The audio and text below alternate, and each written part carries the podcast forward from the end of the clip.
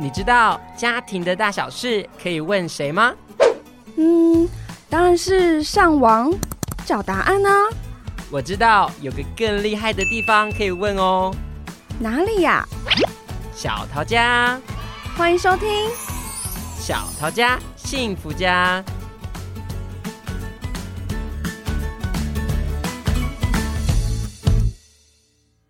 大家好，我们今天要来聊钟离生的第二集，然后我们还是非常高兴能够邀请到佳琪老师来到我们当中，欢迎佳琪老师。Hello，大家好，我又来了。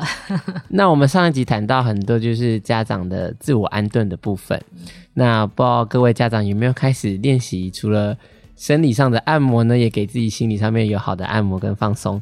那我们这一集我们要聊的是。从家长的角度，如何来帮助那些啊、呃，可能没有就学，然后也没有就业，都待在家里的这些孩子？嗯嗯嗯，对。如果没有听到上一集的，请赶快去听哈。对，我觉得蛮重要的。对，一定要先把自己照顾好，你才有力气哈，真的去和孩子有一些好的互动啦。对，不然就像我们私底下和我我跟佳琪老师有时候在聊，就是呃，如果家长自己都。聊 Loki 了，就整个家里就没有人可以帮忙了。对啊，对啊，哈，所以真的安顿自己吧。就算有时候觉得有点难，又或者是觉得自己也搞不清楚自己怎么了，嗯，哦，就是有时候我们会有一些先天的一些条件限制啊，我就是没时间想那么多，我就是呃没有条件去好好的安顿自己。可是还是要努力挤出一些方法来照顾我们身为家长的自己。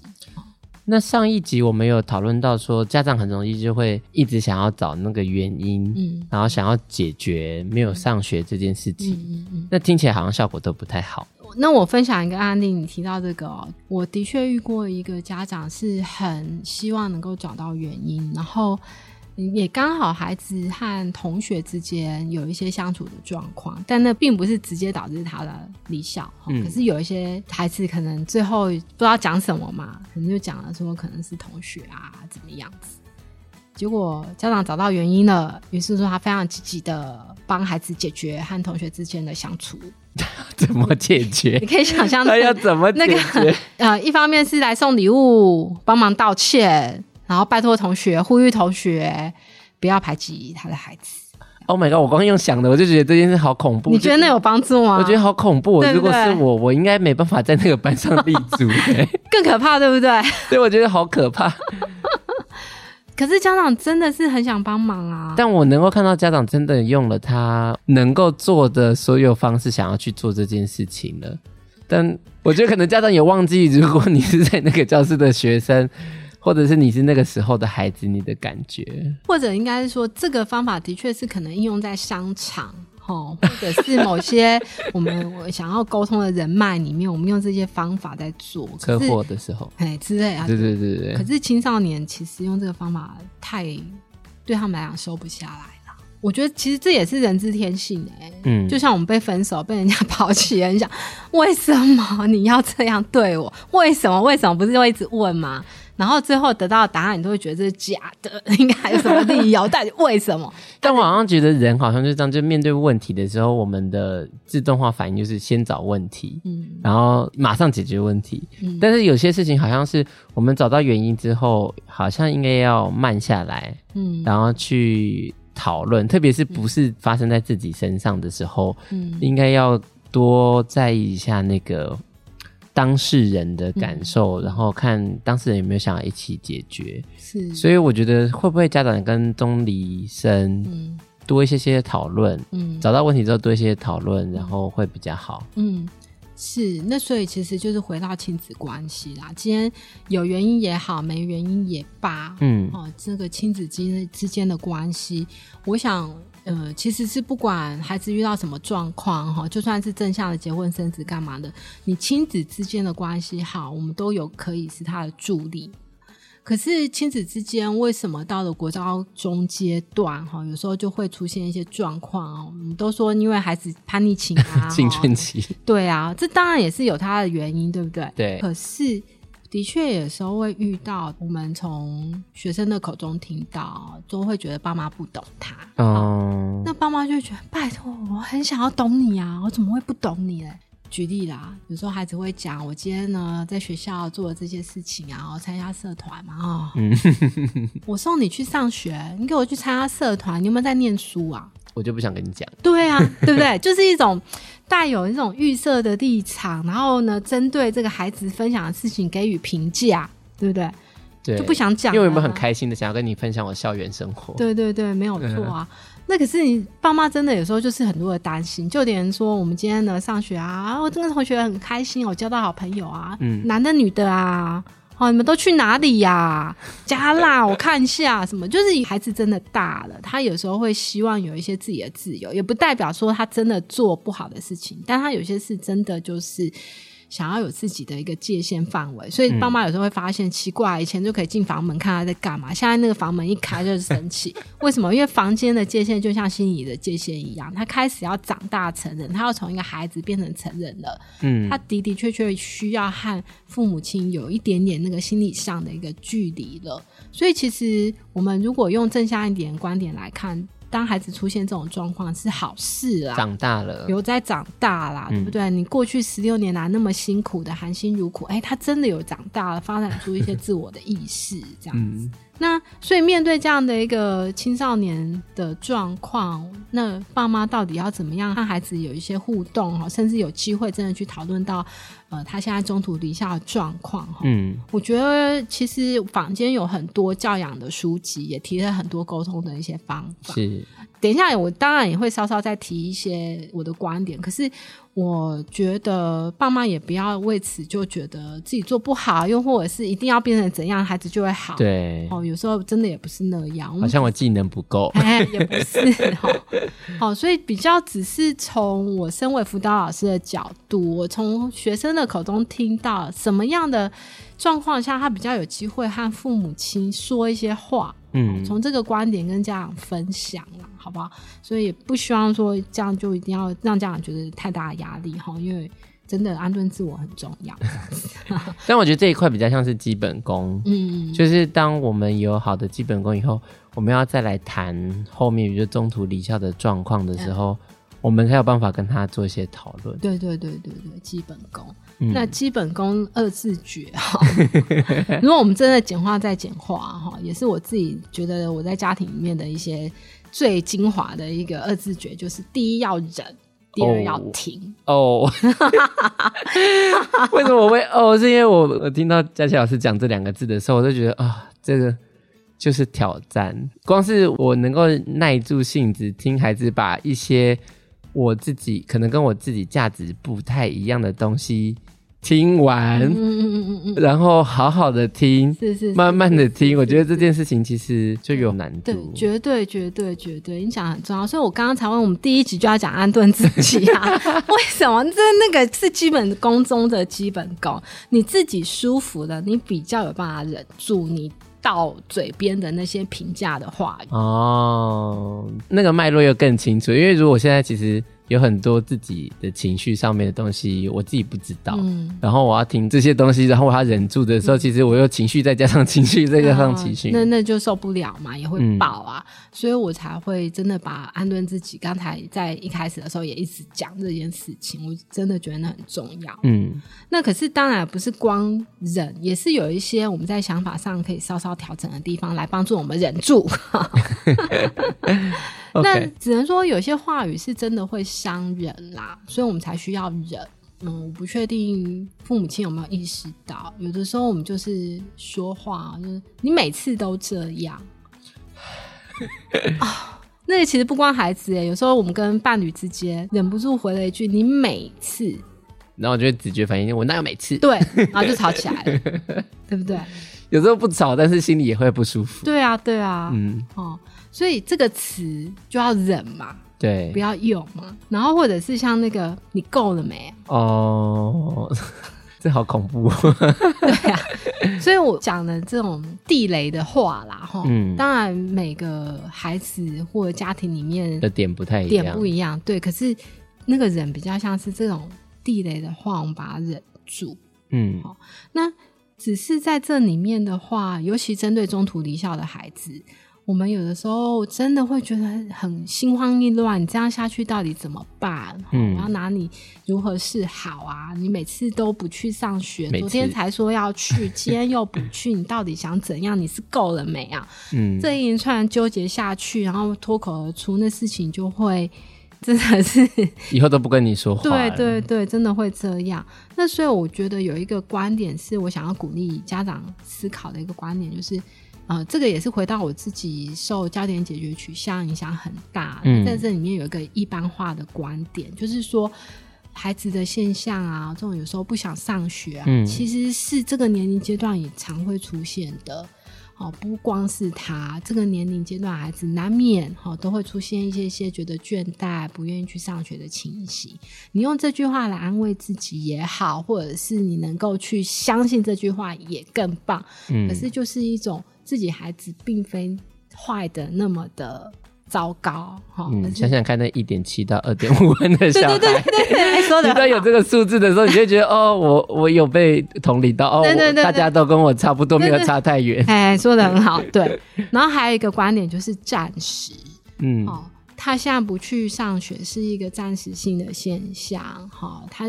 未来有一天会找到自己的出路，带着希望感，所以你就不要让那句话自己吓自己。他一辈子都这样，那真是孩子也不见得会是这样想啊！你都已经把自己吓死了哈。所以呃，带着那个嗯、能够去理解，有时候难免这个年龄的孩子，然后偶尔会这样，然后他。就算不去上学，但是这也毕竟可能是高中三年暂时的一个现况。我们看到未来有机会哈，他找到自己的方向，用这样的一个思想上嗯的一些就是一般化的观点啦，我们来试着让自己放松一下哈。那。第二个就会是，还有一句话，我也觉得是我刚入行的时候书上看到，我觉得好震撼。他说：“人不等于问题，问题才是问题。”有这个，我印象也很深刻。嗯嗯，因为那时候都觉得你不去上学，那你是有毛病吗？哦，你这个人完蛋了。这就是把不去上学问题绑在一起。对对对对，这就是把不去上学跟这个人绑在一起。可是这个孩子。他长这么大，他不是只有不去上学，嗯，就要把他这个人标签下来，就认定他一无是处啊。他可能还是有他贴心的那一面，又或者有他呃自己有在在意的事情。他其实还是有他生而为人不同面向的样子嘛。嗯，所以我们要试着把眼光打开来。去看到你的孩子，他那么不一样，所以这有一次是我在演讲的时候，又用了网络上一个常见的方法，就拿一千块出来嘛。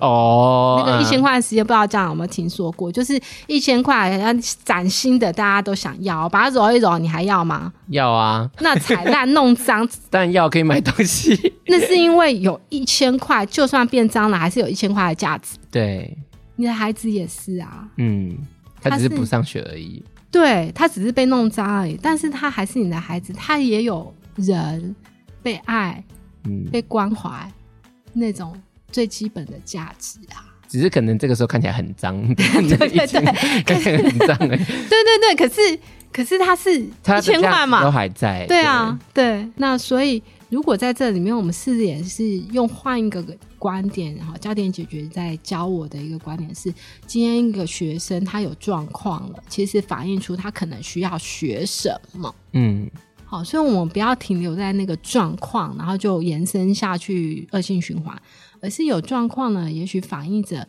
啊，真是一个该学习新的，好，无论是想法、技能。嗯，或者人生新的发展，反正就是需要什么新的来引进的时间点。OK，好，所以我自己的经验就是，那个忍有时候就只是忍的话，太受不了。那加上这个一般化的应用，然后还有这个人不等于问题，好，然后他可能是这个时间点需要学新的东西，这样的观点进来之后，我们比较有机会忍得住。我觉得一般化的观点对在那个状况当下的家长会不会需要有一些些方式，他们比较能够看得到一般化。比方说，我们我刚刚会开玩笑说，哦，一点七到二点五，这是统计数据嘛？对。但是我们如果有看到这些数据的时候，好像我的那个觉得孩子是暂时，或是觉得孩子其实就是一般的概况的那个状况。嗯好像我就比较能够理解跟吃得进去，对。但是因为我比较常遇到的家长，他们的确有时候是受限于一些社会的价值观什么的，他们比较难去把孩子中途离校的状况看成一般。对，然后或者是借此就有寻求资源，然后获得其他人的一些共享讨论。嗯，那所以这种的一些讨论比较有机会出生在。呃，学校的辅导老师跟家长的讨论里面，嗯，那我尤其是辅导老师，可能因为大量接触这样的类型的学生，所以有时候，呃，也邀请家长可以呢踏出这一步，也和辅导老师能够有机会去聊一聊自己孩子的状况，从中你会比较明白，原来现在的青少年和我们当年当孩子的时候，哎、欸，差很多的哈，他们也有他们的挑战。哦，那我这样懂了，就是。当家长觉得孩子不太一样的时候，嗯，我觉得可以多多跟学校老师那边做一些互动跟接触。嗯，嗯，嗯，那除此之外，当然社会上也很多的资源啊，家庭教育中心，对 不对？很多的好的训练的讲座啊，哈，团体呀，哈，都绝对是帮我们打开我们内心的那扇窗嘛，去明白说现现在的世代哈，怎么当家长这样。可以多有不同的视野跟眼光，看到孩子跟人家其实没有太大的差异。对对对对对。然后接下来第二个，我们谈完忍呢，我们要来谈听哈，因为这也是有步骤，你必须先忍才有可能停哦。因为你没有忍，他就不会说。哎，没错没错，真的是这样。因为我们太容易就会啪很多评价出去，孩子就就此不说。但是我也想要提醒的就是，就算我们开始练习忍了，也不要认定。哦，今天立即马上，我们的孩子就会跟我分享一连串的故事，因为通常他们还是会观察你啊，也会在意你怎么听。对对对，所以你一下子要能够接受很多是需要时间的累积啦。是，那所以这个有点像是慢慢来，一开始先忍得住了，家庭的气氛比较稳定一点了，不会总是评价或者是那么多的要求了。嗯。然后我们先从假设时间地点下手好了，所以这个可能家长可以想一想啊，平常你和孩子比较有机会哦聊事情是在什么样的场合啊，什么样的时间？好比说，哎，因为你们最近在看足球嘛，他就一起来看足球，聊足球明星嘛，哦，还是说其实呃你们会有一些一起吃饭的时间啊，会跟他讲到底啊最近啊哪个亲戚怎么了哈？去试着从过去的一些经验里面找你们能够成功互动的一个场合跟时间。好，那我会非常提醒家长，千千万万、千千万万不要认为你今天觉得安顿好自己了，我也忍了。好，现在立刻马上把你孩子从房间叫出来说：“来吧。”我们来沟通吧，妈妈今天准备好了，好尴尬。我跟你讲，青少年的孩子有他的 schedule 的哈，他想来可能现在状况不好，也有可能他现在状况好了，但是那是人家现在正在组队。你去跟他这样临时把他抓出来哦，他是不会跟你讲话的。但我觉得刚刚老师分享的那个氛围的营造，我觉得很重要。嗯，像我们家很莫名其妙，嗯、我们家就是可能从小到大都有营造，就是在车上，然后的、哦、可能要出门要去吃饭要出游，所以在车上的那个氛围都非常的愉快，所以很常是。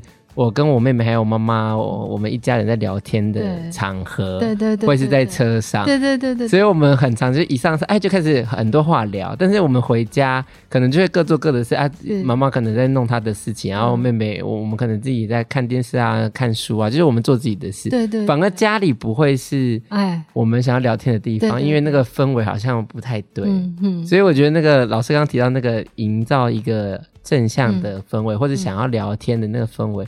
我自己蛮有感的，是是是，我记得你在其他集有提到哦，有，对 对对，这个的确就是一个非非常好的一个经验的分享，嗯，好，所以我觉得每个家庭好过往一定有一些你们比较能够去互动的一个时间跟场合，嗯，也许不多，但也家长可以去想一想。那像我们家都是在餐桌上，哦，就是嗯，我们一定会大家一起吃晚餐，哦，只是在那个时候不会讲。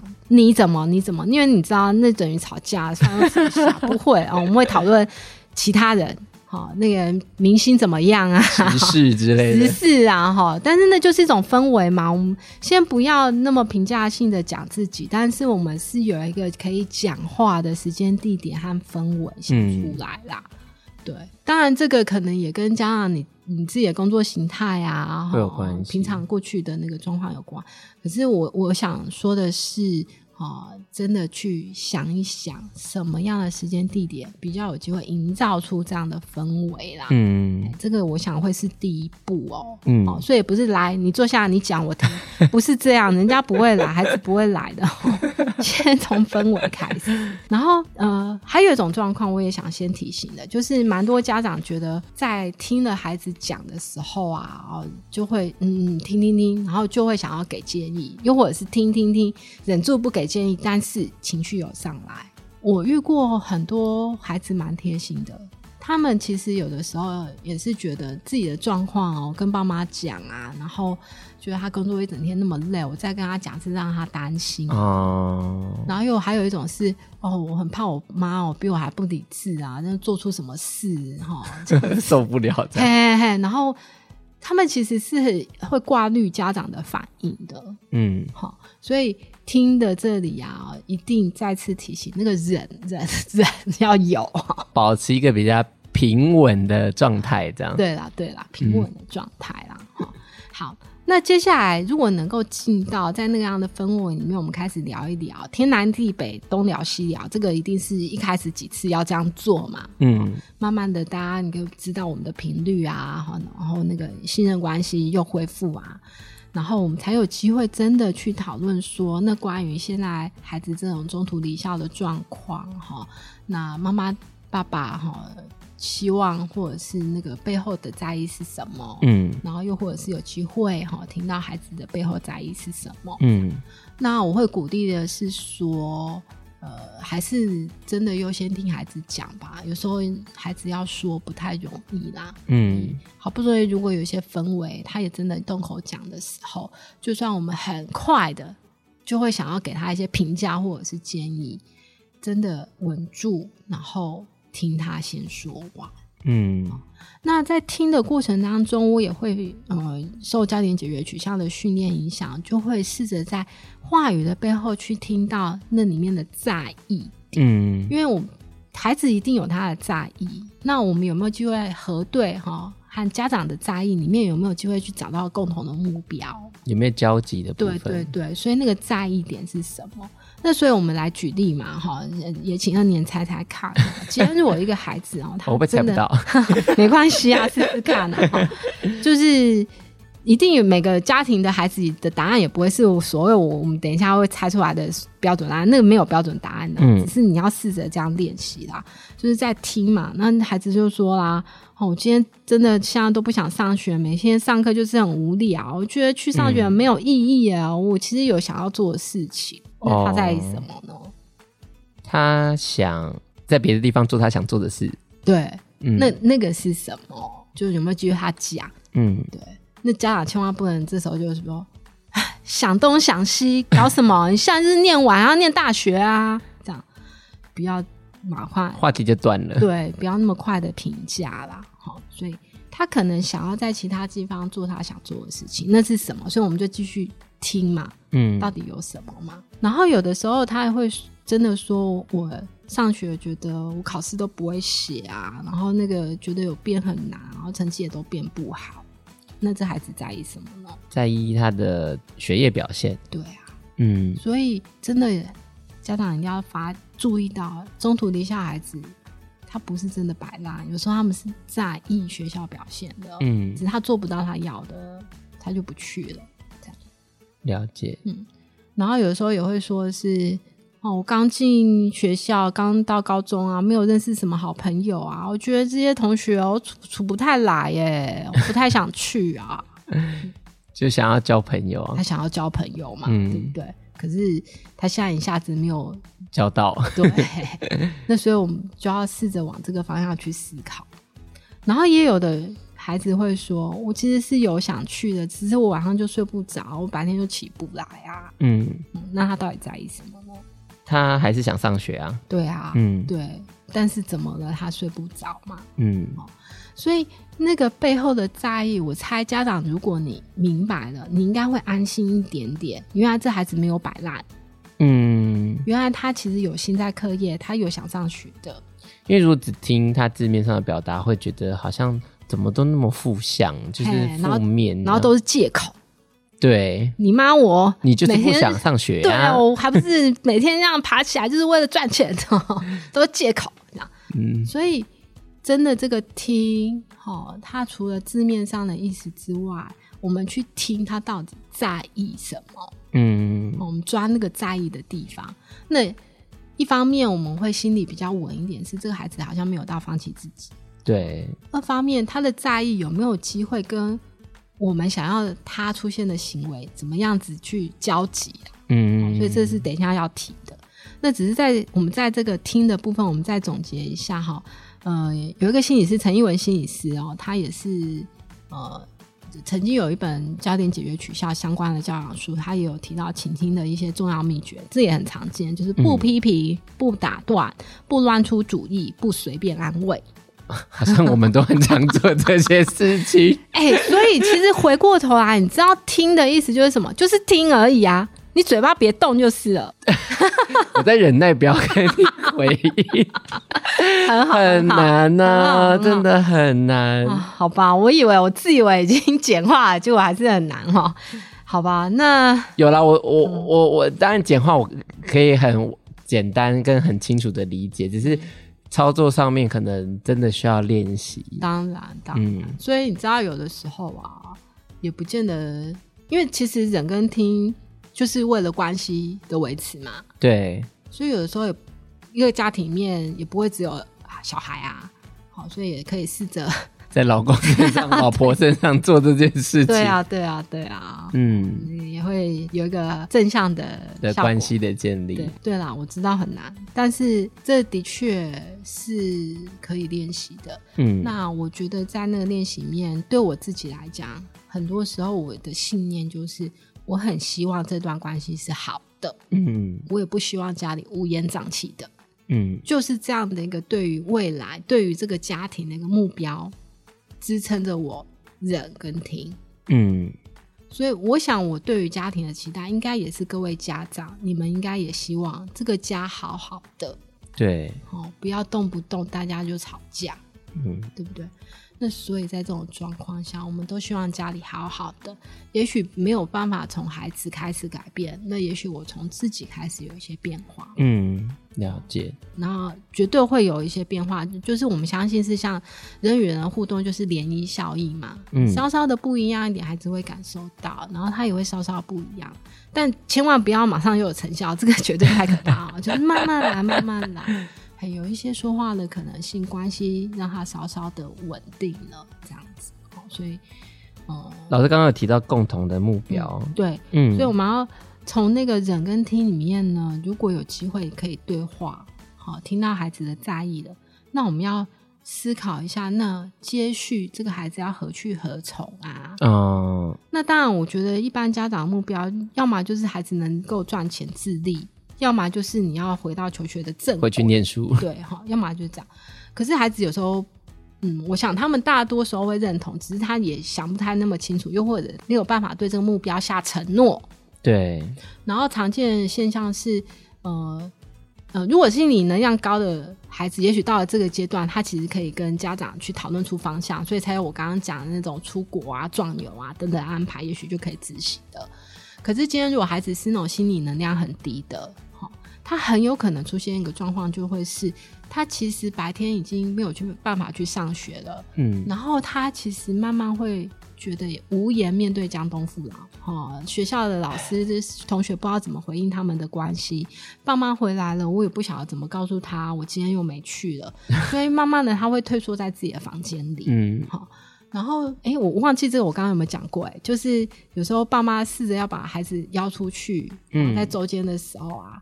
那你想哦，这个孩子会跟你出去的话，也算好事，对？对。今天可能会遇到那个路上间的，没有？有有一种情景，路上啊，假设遇到那个认识的人，假设爬山好了，认识到遇到认识的人，哎，怎么没去上学？有时候那个哈拉就问，你知道吗？那因为正常这个年纪的不会在上班时间出现在山上嘛。那你爸妈怎么回答？你爸妈如果直接回答说、啊、没有，他不想上，你孩子听得下去吗？嗯。而且爸妈如果直接讲他不想上学，也许那个路人那个认识啊，你就不让他去上？哎呀，怎么会这样？好，那如果另换一种回答是啊，没有啦，他今天学校补假啦。哎、欸，孩子听了会怎样？我如果是孩子，我会觉得爸妈其实也蛮在意，对，甚至觉得有点丢脸，对嘛，对嘛，所以他不敢直接讲。嗯，嗯，那你看爸妈那么难为，只讲好像社会舆论就有状况，还是不要跟你们出去好了。哎，对对对对，是不是会得到这个 后续的果？所以发展到最后，孩子不会跟妈妈在平常出去了，对不对？嗯，然后他在家里会慢慢觉得。哎，你想他有可能那么悠闲在客厅坐在那边看电视吗？他会不会在意家人的眼光？嗯、会啊，会。所以到最后他就待在房间啊，那这样就很麻烦了，对对对，就变得都不出来。对对对，所以他会失去跟人的连接。嗯，好，那。我们讲跟人的连接比较只在实体啊，也许网络上它有它的世界，但我们都明白那不见得很健康嘛。嗯，那所以呢，我们在这个共同目标这个段落，我比较会优先邀请家长，在你急着思考好他的生涯的这个方向之前。也许我们先把目标定在维系孩子跟人的连结这件事情啊。哦、呃，如果以阶段性目标来说，行为改善机制就是 阶段性目标，我们先从比较好达到而且很重要的先开始做。对对对，嗯，好，那这个维系与人的连结，当然第一步就是跟家人的连结嘛，因为最亲也最近。对啊，嗯，好，所以我觉得这个是最基本的。那有的时候跟家人连接比较疏远的话，那我也会鼓励家人、父母亲要跟其他人有连接，也就是关于孩子中途离校的这件事情，他是有机会和家庭系统之外的人、社会上的人有一些连接的。所以我讲明了，有点像是说，为了中孩子的中途离校，家长其实要有机会和一些相关的专业人员呐、啊，或者是有一些服务的资源呐、啊，要有连接。嗯，如果你跟孩子的连接你觉得没有那么好，对，那你自己要跟外界的人有一些连接，在这个议题上。为什么？因为这样子才不会变成这个孩子有点像是他跟家长也没连接，家长也不敢让外界的人知道孩子变成这样，就是一座孤岛又在一座孤岛这样。对，然后就变成家族中的禁忌，谁也不敢说。哦，那那样对他不会好。就会更想躲起来。对对对对对，好，所以那个连结，那这样的观点是来自于日本人哈，有一个陈环，好，这一位日本的作者，他在《简居青春》，因为其实日本的这个状况是简居族很多，对对对，他在这本书提到的一个观点，好，所以就是希望能够人与人之间是有连结的，嗯，所以这个部分就会是回应给家长，如果我们先用从这个部分开始啦，然后真的。才有机会往前走，这样子。那只是在这里面，真的还是再次提醒那个姿态哈，就是一种邀请的姿态。我知道都不容易，可是你不能这样子跟孩子说：“来，我跟你讲哦，人跟人连接，这个沟通很重要。今天开始，我们每天六点，我们就是要来连接，要聊天哦。”这样是告知他，并不是沟通他。我们在要求他，也不是商量。嗯，因为就是青少年有时候真的希望自己被当做大人。嗯，虽然他可能是十六岁的年纪，然后。他期待着二十五岁的一个互动形态，然后他又是你的儿子或女儿，对，然后我们觉得不合理，我是爸妈，可是真的他们会有这个期待啦。嗯，嗯，那我也觉得有时候就是在这个磨合里面，我们慢慢的学习把他当一个大人和他相处，这里面有一个暗示很重要，就是。你是大人了，你为自己的人生做主，嗯，你要负起责任。当然，这不是一直说你要负起责任，你就要负起责任，不是。那个是一种你在互动里面，嗯，哦，那种尊重他，于是乎他会开始意识到说，原来他要去思考自己的生活安排，嗯，对。但还是老话一句哦，就是观点是观点啊、呃，然后家长能够执行吗？对，我觉得这里面我们还是会有一个稍稍的鼓励家长，就是说我们不用一定要做到什么样多厉害的样子，就算我们今天讨论的几个和孩子互动的方向，又或者是您看了很多的家长书，你有一些心得，但是。呃，无论看起来多受用的这种观念啊，有的时候我们真的会出现用不了或用失败的状况，那这都很正常，也的确是每个家长都会遇到的，嗯，所以没有什么啊，我们也只是就是好吧，这是行不通，那我们再再重来啊，又或者换个方法吧，好，生活一样继续过了。我觉得有的时候就是适合不适合而已。对啊，对、嗯、对，那总是在这种。问题卡关的时候，我们试着找一些方法，嗯，哦，然后看看有没有机会和孩子找到一些互动嘛。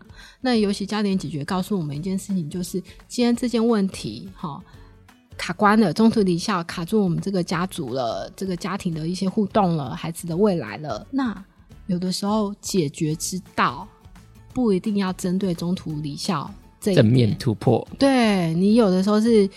做点别的其他的事情，嗯、因为你们吵、你们骂他，这都已经重复很多遍没有用了。那于是乎，我们尝试一些新的方法嘛？也许新的方法一点点的，也有一些不同的效果。好，有用的就继续做这样子，然后就会希望让这样的一个优势，好，慢慢的像滚雪球一样越来越大，然后让孩子的能量能够起来，让你们的沟通能够顺畅。这个会是一个未来。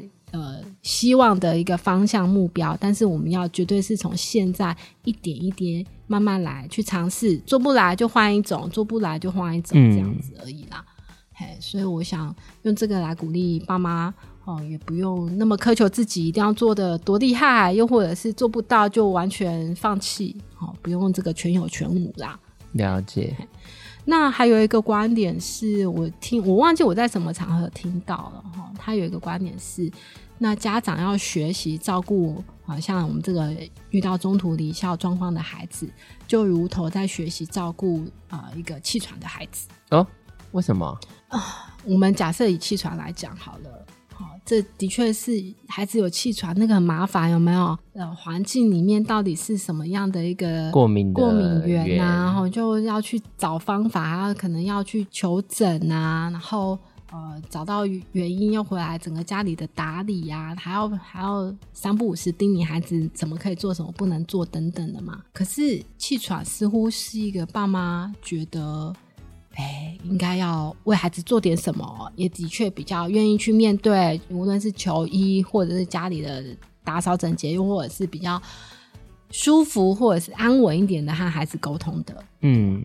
那我们就把中途离校也视为像这样的状况嘛，有点棘手，好，也会反复发作，嗯，但是也不会就这样子，他这个人就毁了嘛。所以用这样的心态来照顾他，来试着，也许有一些资源，也许是医疗的资源，也许是一些家里面的一些互动氛围的调整，嗯。所以老师提到资源，那有没有哪些资源是可以介绍给我们的听众？这样，嗯，如果他有。中途离校的孩子，嗯，嗯，那除了学校的辅导室以外，有没有其他地方是可以使用的？嗯那我想要先说，因为我们刚刚有讲到中途离校，其实有很多种状况。今天假设他是因为真的有些身心疾病的话，那当然医疗资源要能够引进。嗯，那可是如果也没有这么明确哈，那其实呢，教育部的青年发展署啊，他们其实有一个青少年生涯探索号的计划。嗯，那在桃园哈的一个执行单位是桃园县的辅导智商中心。嗯，他每年都会有一些。课程，特别是生涯探索的课程。哦，对，然后这个会是由高中职的学校，哈，当我们知道孩子有这个中途离校状况，有时候我们会邀请说，要不要，呃，与其待在家，倒不如有一个机会出来和人有一些连接。啊，在那个连接里面呢，还可以去感受一下未来啊，也许能哪尝试一些新的一些生涯的方向去探寻一下。那所以家长如果觉得自己孩子其实是可以有这个意愿的话，有机会要出去的，对对对，然后你是要可以跟那个学校辅导师做联络，由辅导师去推荐参与这样的一个课程活动。所以这个东西是因为你刚刚说是学生辅导咨商中心在承办嘛，嗯、对，但是是由高中高中端去在做这件事，转介报名。OK，所以你只要没有他没有限制某些学校，没有没有没有，所以只要是他是高中生，他都可以。对对对对对。好，然后就是卫生学位就业的状况。了解了解。那还有其他的吗？那还有的话，除了县市政府之外，其实有很多的像资心理相关的机构基金会，嗯，也都有在做中途离校的一些相关业务。那目前最知名的是吴心文教基金会。吴是一个物，然后下面一个口，然后心是心脏的心。吴心文教基金会，他们在中途离校的这个议题，其实钻研了很多。那相关的服务其实就会比学校更有弹性了。哦，好比说他们可能会有自己的课程，也有可能有关怀员会去个别的关怀孩子，哦，甚至到家里面试着跟孩子互动，多一个连接。对对对，那个起心动念就是要有人与人的连接。嗯，我们。我讲现在讲人与人的连结，就会不禁想到疫情的时候，但这是重要的。对，那呃，因为时间也差不多，那最后的部分有没有什么提醒要给呃我们的家长，或者是有没有什么建议要给我们家长的？我想要回应那个最后也也是打预防针啦，哈，家长如果在和孩子的互动过程里面，哈，的确会看到孩子。有时候好像可以去，有时候又不能去，这个反反复复的现象，其实我觉得也是很正常的。那预防针就是你要期待他这个所有的资源引进，然后马上下一学期就很稳定上学，有的时候不那么顺利啦。嗯，哦，他能够维持住现状，其实已经是很努力在撑住自己的。只能说在这个互动里面，我们怎么样子给孩子一些空间，然后我们也让自己好好的，那试着让他有机会走过人生的关卡。那尤其高中职，其实虽然每个学校的弹性不一样，不过有的时候学校其实是可以接受他有出现在学校，也许是在辅导室一整天，可是也是同他有来上学。嗯、好，所以。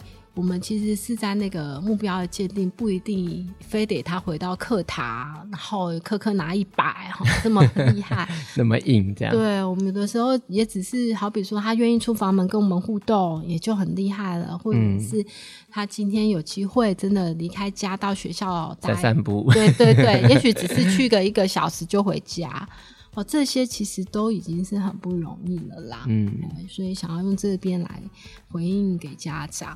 哎，那最后我也想要请二年分享一下家庭教育中心这边有什么可以给家长的一些资源。好的，呃，我们家庭教育中心就像刚刚老师讲的，就是我们前面的那个基本功，就是我觉得在亲子教养的过程里面，沟通真的非常的重要。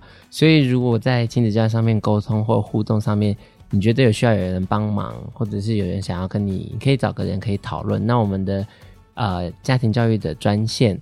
或者是我们现在桃园的部分有小桃家咨询师，是可以线上跟专业人员直接做一对一的视讯的会谈。嗯，那这些都可以给你一些些帮忙。嗯，那在节目的最后啊，我来整理一下我今天听到的东西，因为老师刚刚在讲那个沟通，在讲忍跟听嘛。嗯，然后我就会想到现实治疗的部分，就是。当我们有的时候很难忍得住，或者是很难听孩子说话的时候，或者是我们很难就是不打断、不批评、不乱出主意的时候，想一下你现在要说的话。对于你想要达到的那个目标有没有帮助？如果没有帮助，那我们是不是就先收起来？是。那选择对于你有帮助的事情，才会慢慢的带领你达到你的目标。那我觉得老师刚刚其实没有那么严厉的说这件事情，但是我觉得有一个东西，我自己也蛮想提醒家长的事情是。我们当然都很希望孩子能够马上回到学校，这个是一百分。如果是目标，这是一百分的目标。但是其实孩子从愿意跟你聊，然后或者是愿意他出门，愿意去学校，或者是甚至你有跟他把诶，我们刚刚讲轻叹号嘛，愿意现在轻叹号，或者是跟其他人有连接，我觉得那都是很不容易的进步。所以他可能没办法一次进步到一百分，他可能进步十分，进步二十分。当我们能够看到那个十分跟二十分的时候，你就会有那个希望感，然后你就可以愿意多为孩子多做一点点。那你也可以更容易的安顿自己一些些。绝对绝对，你讲的非常好，嗯、绝对的没有错。所以希望能够帮助每个家长都能够找到自己跟孩子的互动模式，然后找到你们最好的亲子沟通的状态。那我们要再次谢谢佳琪老师，谢谢大家，谢谢安年，谢谢大家，拜拜。